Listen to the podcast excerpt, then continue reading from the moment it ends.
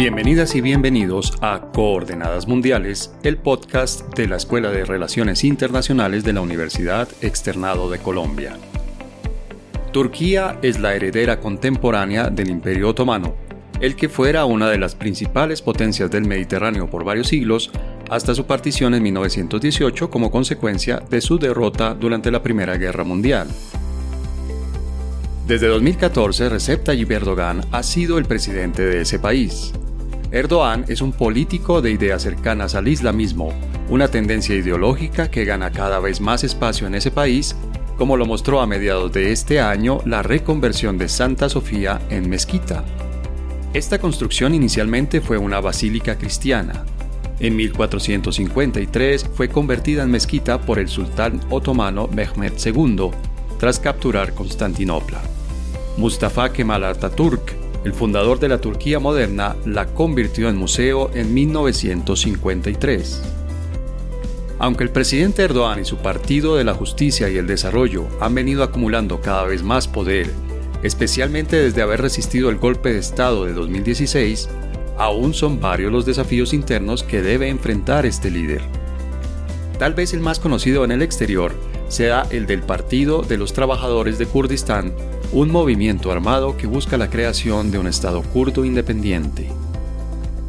Turquía tuvo un acelerado crecimiento económico en años anteriores, lo que la llevó a ser en 2019 la vigésima economía más grande del mundo.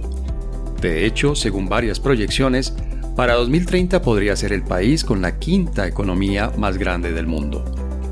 Un factor que ha desempeñado un papel importante en este crecimiento económico ha sido su ubicación en un lugar estratégico para el comercio mundial. Para algunos analistas, la política exterior del gobierno de Erdogan tiene como objetivo recuperar el pasado glorioso del Imperio Otomano. Para ello ha incursionado en diferentes conflictos internacionales de la región, como los de Siria, Libia y más recientemente el de Nagorno-Karabaj entre Armenia y Azerbaiyán. Pero la influencia internacional de Turquía va mucho más allá del Medio Oriente. Muestra de ello es la relación cada vez más cercana entre los gobiernos turco y venezolano. Todos estos factores han llevado a Turquía a ser nuevamente un protagonista de la política internacional y de la economía mundial, hasta el punto de que los turcos sienten que su país está nuevamente en el centro del mundo. Para entender la política interna de Turquía y el papel que ese país puede desempeñar en las relaciones internacionales y en la economía mundial, en este episodio nos acompañan Soraya Caro, la directora del Centro de Estudios y Servicios sobre India Contemporánea y Asia Meridional CECICAM de la Facultad de Finanzas, Gobierno y Relaciones Internacionales de la Universidad Externado de Colombia. Angélica Alba, profesora asociada de la Universidad Jorge Tadeo Lozano cuyos intereses de investigación se enfocan principalmente en las regiones del Medio Oriente, el mundo islámico y Asia, y en áreas como la historia, la cultura, la geopolítica y el análisis de los conflictos. Diego Castellanos, investigador asociado del IFEA, el Instituto Francés de Estudios Anatolianos, y quien es actualmente investigador visitante en la Universidad Mayís de Estambul. Le recordamos que seguimos grabando coordenadas mundiales desde el confinamiento impuesto por la COVID-19, por lo que la calidad del sonido lamentablemente no es la que normalmente tiene nuestro podcast. Este y los demás episodios de nuestro podcast están disponibles en el blog Coordenadas Mundiales y en Apple Podcast, Google Podcasts, Spotify, Deezer y SoundCloud. Hola Angélica, bienvenida. Hola César, muchas gracias por la invitación. No, gracias a ti por aceptarla. Hola Soraya. Hola César, ¿cómo estás? Hola a todos. Hola Diego, ¿en qué ciudad estás? Buenos días, eh, profesor César. Muchas gracias por la invitación en Estambul. Estoy en este momento en Estambul. Para entender qué es Turquía y cuál es la importancia que tiene política, económica, en las relaciones internacionales hoy en día, les propongo que comencemos por un pequeño contexto histórico.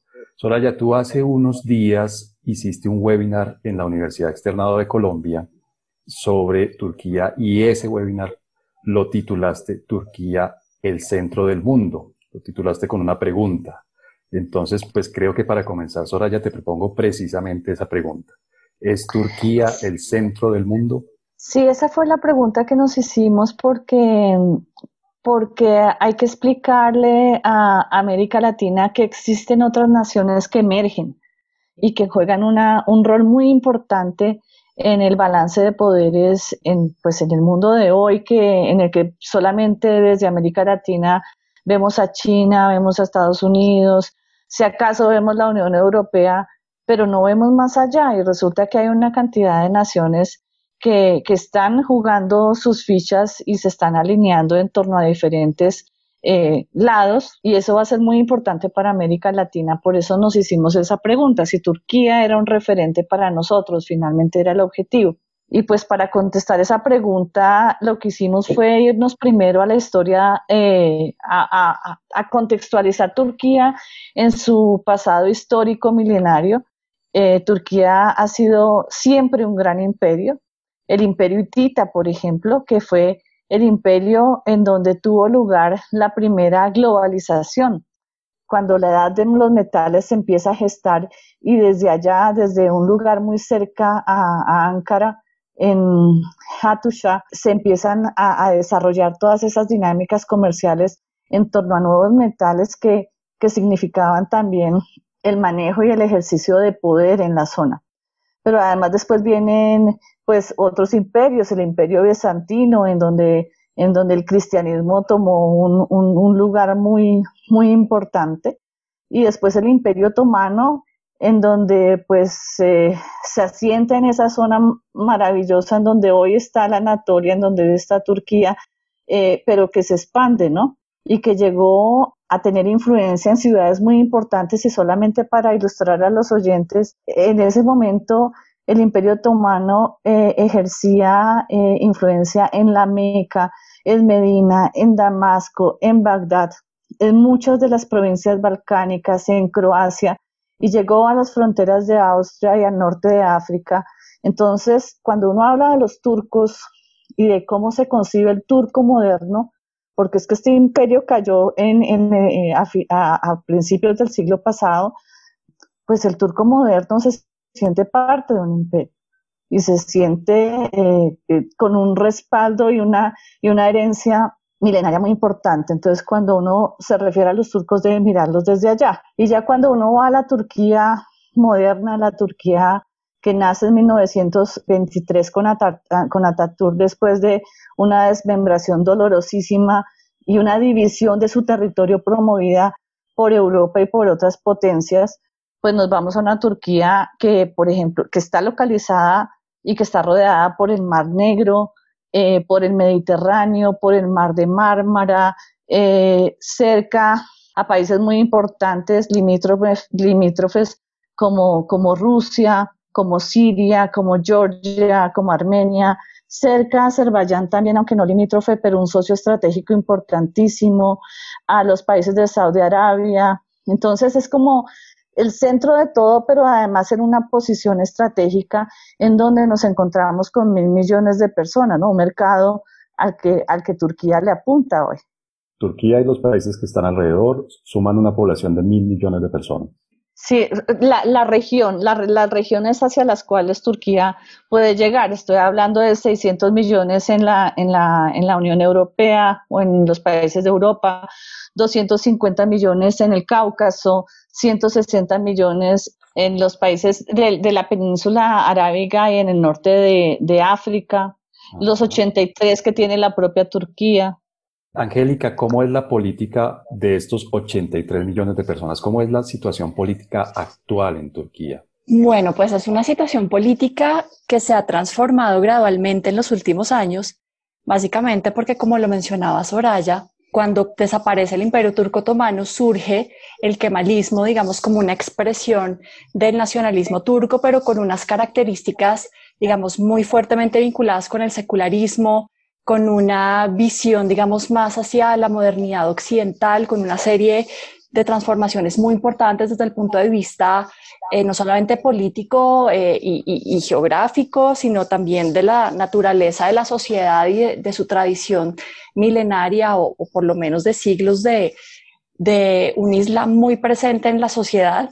Entonces, digamos que Turquía, la Turquía moderna nace sobre esas bases y lo que hemos visto en los últimos años bajo los repetidos gobiernos de Erdogan, sea como primer ministro, sea como presidente, es que eh, pues eso ha estado virando hacia digamos, una progresiva, una gradual islamización de la política, de las cuestiones públicas y evidentemente pues eso de alguna manera nos hace recordar en cierto sentido eh, el otomanismo, se habla de un neotomanismo que no solamente tiene que ver con la política exterior hacia el Medio Oriente, que es algo de lo que seguramente podremos hablar luego, sino que tiene que ver también, digamos, con una vuelta del Islam como una presencia importante a nivel político y social en Turquía. Entonces, se ha ido, digamos que virando gradualmente hacia un eh, alejamiento un poco de secularismo que, que implantó Ataturk, que sigue siendo además una figura absolutamente fundamental para, para Turquía, pero Erdogan, digamos que ha eh, transformado un poco eh, esa política interna con algunas decisiones incluso muy recientes con respecto a la Agia Sofía. Seguramente llegó a hablar de eso un poquito más adelante. Pero, eh, pues además de todo, yo creo que ha habido también un poco un retroceso en términos políticos, en términos democráticos, con dos cosas fundamentales. La primera es que durante años Turquía ha estado intentando ser parte de la Unión Europea, ya mucho menos ahora que antes, y Erdogan cuando llegó al poder en Turquía a comienzos de este siglo hizo una serie de reformas muy importantes para tratar, digamos, de eh, mantener un poco esa candidatura fuerte a partir de, unas, digamos, de unos requerimientos de la Unión Europea para el país. Eh, sin embargo, lo que hemos visto a lo largo de estos años es un endurecimiento, si se quiere, también de ciertas políticas, eh, incluso de la represión a la oposición, de algunas libertades coartadas en términos de libertad de prensa. entonces hemos visto cómo se ha deteriorado un poco ese clima de una democracia que pues había funcionado más o menos bien durante las últimas décadas. Y por otra parte también podemos ver pues que con, con el referendo que, que, le dio mayores poderes a Erdogan, porque realmente es Erdogan, eh, pues también se ha venido dando una concentración importante de, de poderes y de capacidades en esa figura ahora del presidente que antes pues era básicamente eh, decorativa, por decirlo de alguna forma. Entonces yo creo que hay cosas que han venido cambiando en los últimos años y que es importante tener en cuenta cuando nos aproximamos a la Turquía actual. Diego, desde las sociedades en las que el Islam no es la religión predominante, hay una mirada, digamos, yo creo que un poco distorsionada, llena de prejuicios. ¿Se podría decir que en Turquía se está dando una islamización de la sociedad, de la política, o eso es exagerado?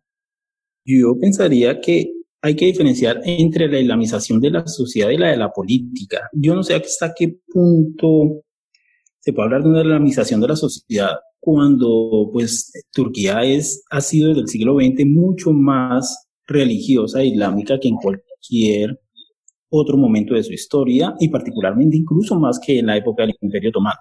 Porque si pensamos un poco el Imperio Otomano en términos de Islam y en términos de musulmanes, pero realmente el Imperio Otomano era un tipo de conformación particular en donde la cabeza estatal y, y, un, y, digamos que el grupo más prestigioso de súbditos del sultán eran los musulmanes, pero era un imperio multiétnico, multireligioso y que sobre todo no tenía una identidad única, ni religiosa, ni pretendía tenerla, ni una identidad única nacional que de hecho eso va a ser un fenómeno más de finales del siglo XIX, cuando pues empieza el auge de los nacionalismos y se intenta crear un tipo de identidad nacional otomana que finalmente no va a lograr consolidarse, en parte porque es minada por los nacientes nacionalismos étnicos y es lo que va a llevar al surgimiento de los grupos políticos nacionalistas turcos y pues eh, griegos y en los Balcanes y en los entre los grupos árabes y pues que va a llevar finalmente a la explosión del imperio por tensiones internas y externas. Pero lo que surge a principios del siglo XX es otra cosa, que claro, es, es una Turquía en donde el Islam resulta convirtiéndose en el discurso unificador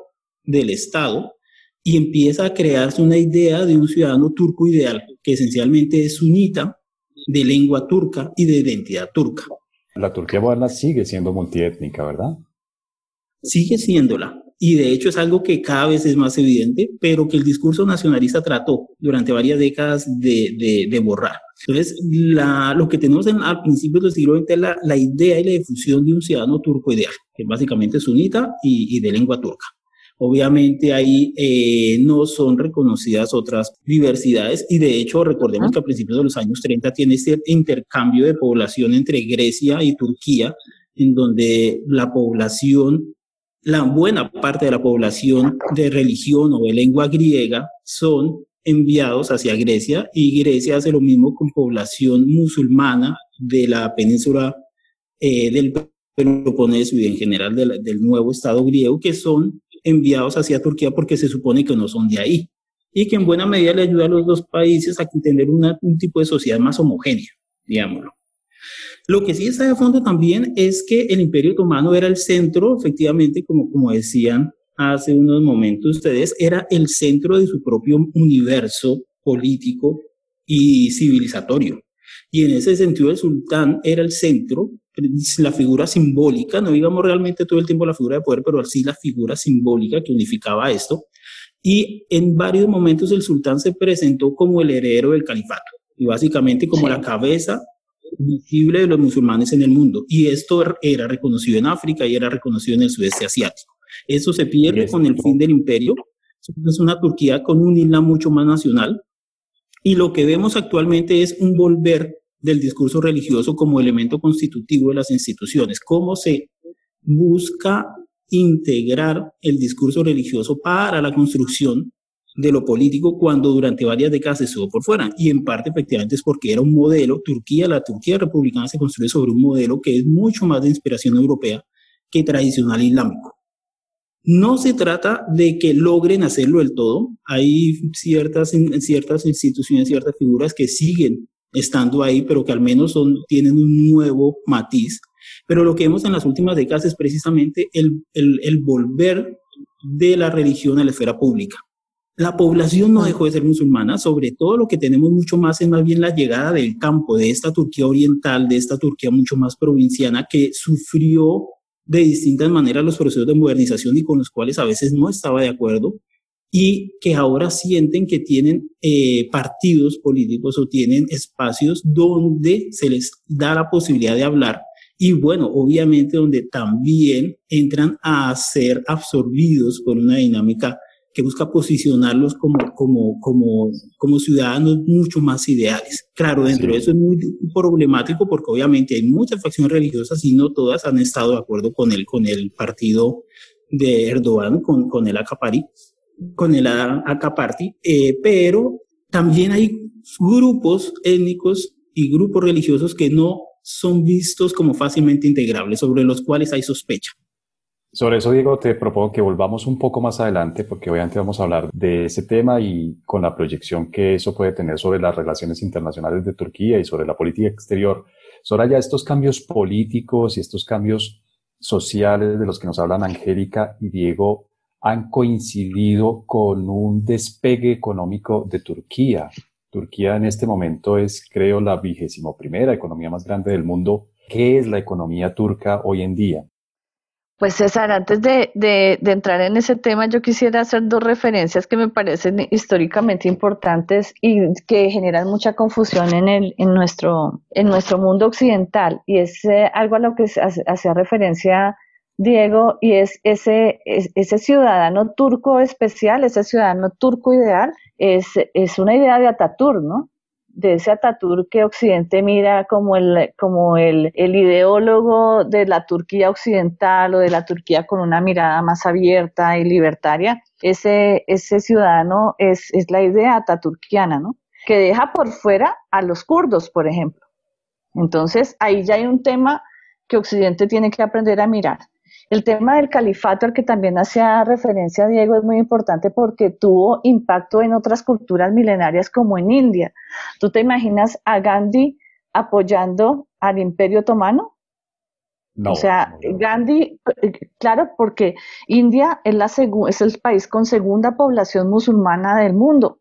Entonces, cuando cae el imperio otomano y cuando el, el, califato se está destruyendo y los ingleses están tratando de dividir a India, entonces, más o menos en 1930, Gandhi se pone del lado de los musulmanes en defensa del califato y eso rompe por dentro a India. Entonces, para que vean los impactos que, la caída del Imperio Otomano tuvo incluso en otras, en otras, en otras regiones.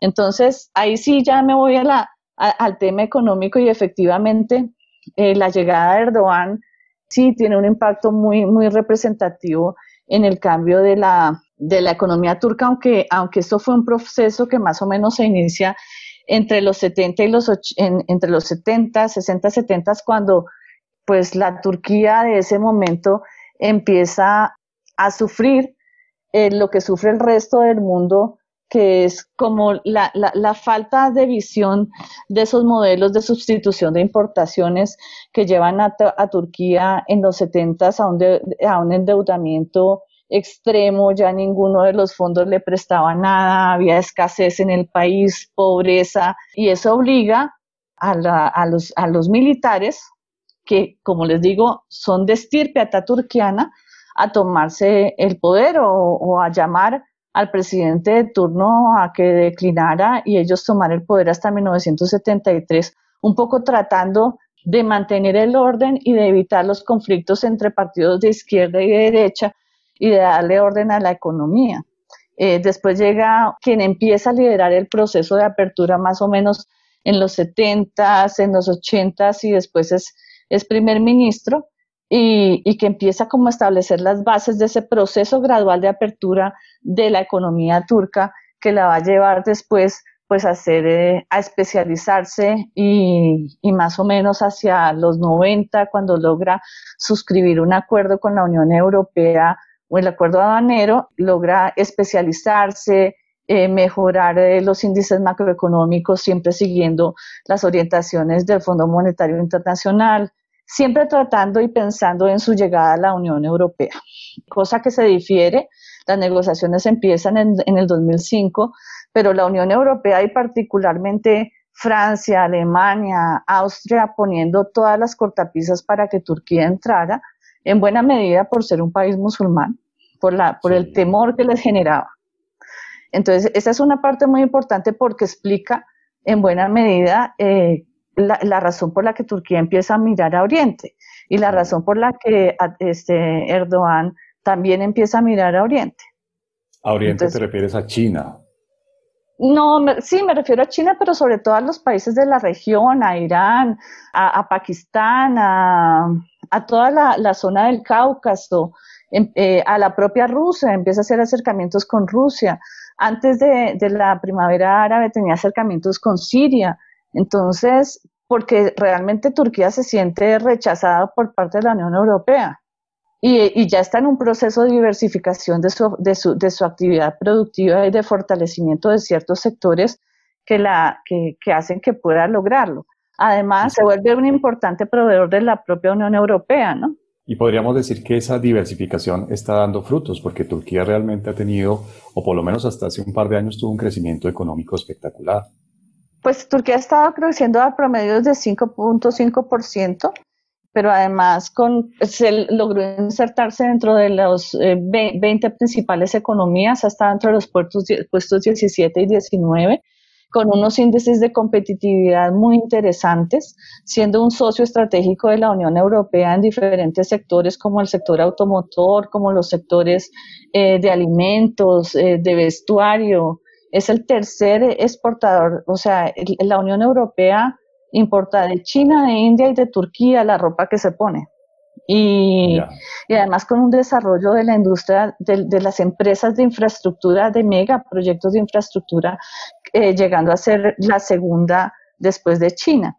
Es decir, es el país que más contrata proyectos con los estados a nivel eh, mundial. Realmente ha desarrollado mucho su industria de infraestructura, la industria del turismo con 46 millones de visitantes en 2018 y todo pues por unas políticas activas de desarrollo que son inclusivas, eh, muy distintas a las que por ejemplo implementamos efectivamente en América Latina. Angélica, este músculo económico y financiero que se ha venido desarrollando en Turquía tiene un reflejo en la política, o sea, podríamos decir que Turquía es una potencia regional junto, no sé, junto a Irán, junto a Arabia Saudita, tal vez esas sean las tres potencias regionales más importantes del Medio Oriente.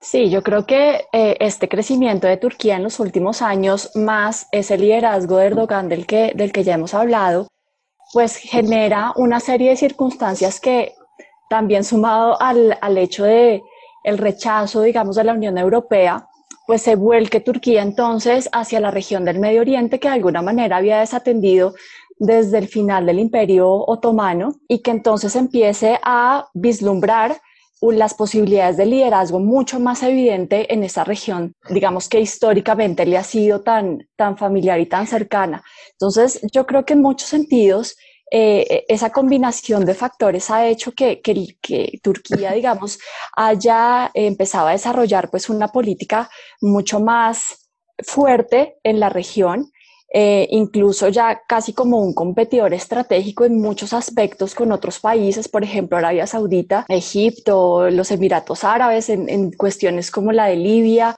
incluso también en el escenario de, de la guerra civil en Siria. Entonces tenemos, digamos, una Turquía que se ha fortalecido en términos de política exterior en los últimos años de manera muy, muy importante en la región del Medio Oriente que ha empezado, digamos, a despojarse un poco de esos compromisos que igual sigue manteniendo con la OTAN. Recordemos que Turquía es parte de la OTAN y es un aliado muy importante de, de, la OTAN desde la década de los 50. Recordemos que incluso la crisis de los misiles en parte se resolvió con el desmantelamiento de unos misiles eh, que estaban en Turquía. Y evidentemente, pues esa alianza sigue, pero eh, Turquía ha sabido muy bien en los últimos años diversificar sus relaciones y de hecho, pues también esto genera cierta sospecha, cierto sentido de amenaza, incluso especialmente por los hechos de las últimas semanas en Mediterráneo Oriental. Entonces tenemos esta situación eh, muy tensa en el Mediterráneo Oriental eh, y sobre todo con Grecia, con quien Turquía pues tiene una relación bastante complicada desde hace décadas, especialmente por el tema de Chipre, pero ahora también, digamos, por esos choques que se han presentado básicamente por las exploraciones que, ha hecho, que han hecho eh, embarcaciones turcas de, de, digamos, buscando recursos en, en el Mediterráneo, en el Egeo específicamente, en lo que Grecia considera pues que es mar, mar territorial eh, griego. Y todas estas cuestiones, digamos, que han hecho mucho más tensa la relación con Europa, la relación con Francia está muy afectada, y Erdogan, digamos que, que está intentando poner a Turquía en una eh, posición de liderazgo que se, digamos, desplace un poco esa mirada que tradicionalmente, pues por lo menos durante el último siglo, había puesto sobre, sobre Europa y Occidente. Entonces yo creo que todos esos factores han tenido una implicación muy clara en la política exterior reciente de Turquía, en un acercamiento, por ejemplo, lo mencionaban ya a Rusia, a quien le ha comprado una serie de, de, armas digamos, un poco con el disgusto de la OTAN, eh, la relación pues con, con, estos regímenes como, como el iraní. Entonces, realmente, sí, hemos visto un poco también la transformación de esa política exterior de Turquía, pues basada en, en, esos elementos que ya he mencionado. Bien, Diego, el tema religioso, cuando uno estudia relaciones internacionales, normalmente le hablan del poder militar, del poder económico, del tecnológico, del cultural incluso. Pareciera que la religión eh, se deja un poco de lado para analizar la política exterior y las relaciones internacionales, pero en esta zona del mundo, en particular, la religión juega un papel protagónico realmente o, no es así, realmente se, exagera un poco la importancia de la división entre sunitas y chiitas, por ejemplo, a la hora de analizar las relaciones internacionales en esta región. Efectivamente, la, religión es un factor de primer orden. Eh, uno no se puede imaginar la historia yo diría que más bien, en cierto sentido, las instituciones modernas son las que son excepcionales frente a la historia política.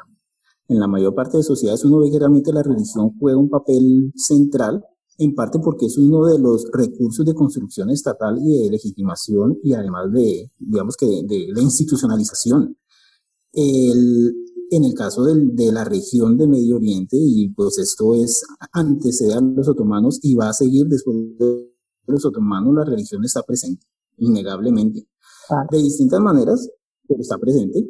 Y particularmente eh, ese es uno de, de, las, de las, digamos, de las lógicas que están detrás de muchas de las alianzas y de los movimientos que uno ve que se están haciendo en la actualidad. Claro, no es el único, hay muchas identidades y hay muchos intereses, pero la religión está ahí. Por ejemplo, la, la relación, por ejemplo, las tensiones crecientes que hay entre Turquía y Arabia Saudita, por ejemplo, o la posibilidad, realmente hay más, hay más una visión, digamos, no digamos una cercanía, pero digamos hay una relación un poco más de, de entendimiento hacia Irán y hacia Qatar que realmente, por ejemplo, en ese momento hacia, hacia Arabia Saudita. Y que trasciende, digamos, esta división de chiitas y sunitas con todo el peso histórico y religioso e ideológico que tiene. Digamos que históricamente uno puede pensarse que en la región las fuerzas políticas tradicionales eran, eran el, Irán y el Imperio Otomano, era el Imperio Safabí o, o después eh, con los callaríes, pero básicamente eran estas dos fuerzas, y Egipto, y Egipto básicamente, pero que eran, estaba bajo la, la, formaba parte de la órbita otomana. El siglo XX cambia, cambia esa situación, pues básicamente porque, pues como todos sabemos, el mapa de Medio Oriente es rearmado después de la, de la Primera Guerra Mundial. Surgen otras, otras realidades políticas en buena medida más adecuadas, digamos, a la visión eh, occidental del mundo y de la región. Pero eso ha entrado poco a poco a ser debatido. Y pues es un poco lo que, lo que vemos en la actualidad. Claro, por ejemplo, la, la situación de Congresia, uno pensaría que más que un factor religioso, por ejemplo, tiene más que ver con los discursos nacionales bajo los cuales se construyeron como estados tanto Grecia como Turquía.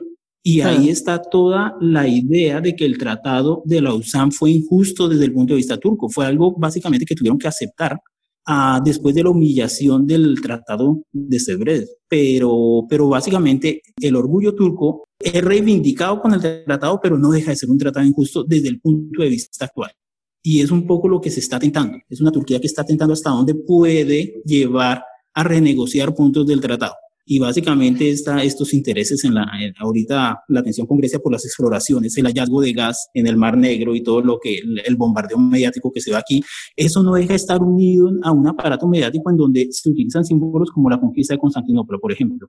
En las propagandas, por ejemplo, que, que se transmiten en, en, la televisión, particularmente la televisión, televisión pública, se muestran videos en donde se unen las victorias otomanas con las victorias de la Turquía y, el, y la defensa de la patria en las, en las guerras de independencia después de la Primera Guerra Mundial y se le unen a los esfuerzos actuales de exploración, de avance tecnológico, de enfrentar las amenazas terroristas en las fronteras, los enemigos de la nación. O sea, son cosas que se, se, se apoyan entre sí en el discurso.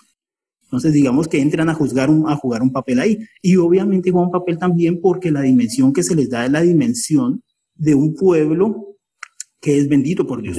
Básicamente un pueblo que es creyente y un pueblo que busca regirse por el Islam. Claro, y esa es una idea muy, claro que juega, un, papel ahí. Lo que está en discusión, eh, además del tema religioso que tiene, como dice eh, Diego, mucha incidencia en el conflicto, en, en, la, en la exacerbación de la, del tema con Libia, es que en esa zona se encontraron 132 trillones de reservas de gas. Pero además, si ustedes ven el mapa, eh, ustedes saben que la plataforma continental o el mar territorial es más o menos, son 200, 200 eh, millas eh, náuticas establecidas a nivel internacional. Entre Chipre, el norte de Chipre y Turquía no llega a haber 400. pero ahí están explorando Grecia, Francia, eh, Emiratos Árabes Unidos, la Unión Europea, Libia, Siria, Israel, todos esos países tienen interés en la zona. Entonces lo que Turquía dice es, es natural que si desde el Imperio Otomano yo ejerzo eh, poder en esa región y además tengo un mar territorial al, que, que, tengo derecho a explorar, pues debo explorarlo. Entonces, esa es un poco la presión que hay porque además hay dos sistemas, el sistema internacional y el sistema de las zonas francas, que no es un sistema internacional, pero que fue construido por los países que están en la zona y que están explotando las diferentes plataformas. Entonces va a ser, va a ser muy difícil para Turquía, pero, pero pues es una reivindicación, como dicen, de, de, sus, de sus derechos sobre el mar territorial. Y el otro tema donde, eh, donde la religión tiene una, una incidencia importante es en el conflicto, es en el conflicto con Armenia, o sea, el de, el de, el de Nagorno-Karabaj, en donde Turquía fija una posición en favor de Azerbaiyán. Eh, claramente también por su cercanía eh, cultural y, religiosa y también por el conflicto que la propia Turquía tiene desde la Primera Guerra Mundial con Armenia. La recomendación bibliográfica de Coordenadas Mundiales. Soraya, si alguien quiere tener más información de lo que es la Turquía moderna, su importancia económica y política, ¿qué le aconsejarías consultar? Pues César, hay dos películas que son de fácil acceso para, para la gente. Eh, están en Netflix. Una es eh, El Milagro en la celda 7. Es una historia que combina pues la tradición, la tradición musulmana y la política en el momento en que, en que tiene lugar esa, esa historia. Y El sueño de la mariposa. Y en libros, pues hay una autora maravillosa que es Elisa Fack. El, eh, el libro sobre el arquitecto del universo es muy interesante porque lo lleva a uno a, la vida de los sultanes del Estambul de la, del Imperio Otomano grandioso y un poco nos empieza a mostrar su relación con el resto del mundo, su relación con India, con los países árabes, en ese momento y, también con Occidente. Eh, tiene una mezcla eh, eh, que explica un poco la arquitectura de, del Estambul de ese momento. cómo se, fundía el conocimiento y cómo fluía el conocimiento entre Oriente y Occidente, es, es, muy tierno. Y, y, ya para entender un poco más la Turquía moderna, obviamente, es importante estudiar a Ataturk. André Mango es, eh, es uno de sus biógrafos y me parece que esa, que esa bibliografía es, es interesante.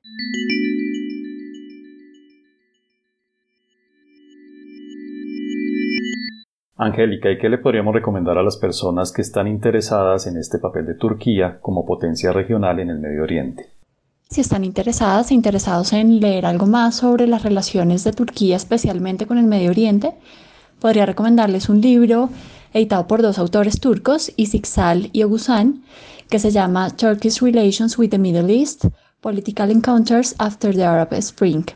Es un libro que me gusta mucho porque precisamente está escrito por autores turcos y si también les interesa algún material audiovisual sobre la historia del Imperio Otomano, podría recomendarles una serie en Netflix que se llama El ascenso de un imperio sobre el Imperio Otomano.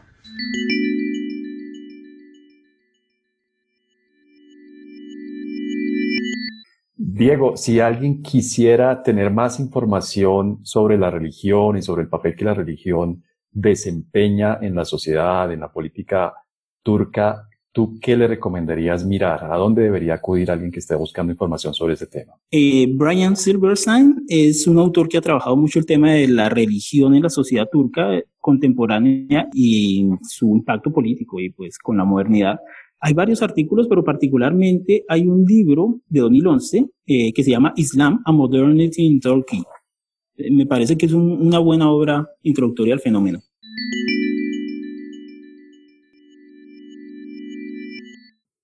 Pues les agradezco mucho a Angélica, a Soraya y a Diego, por supuesto. Angélica y Soraya desde Bogotá, Diego desde Estambul, por habernos dado esta visión general. Obviamente el tiempo siempre será muy corto y más cuando estamos hablando de un país que tiene semejante historia y que tiene además semejante importancia actual.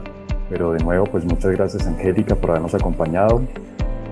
A ti César, muchas gracias por la invitación a Soraya Caro, por supuesto. Muchas gracias, Soraya. Gracias, César. Muy, muy interesante el tema y de verdad es solo un brochazo. Y Diego, muchas gracias por habernos acompañado y espero que sigas disfrutando este final del verano allá en Estambul. gracias.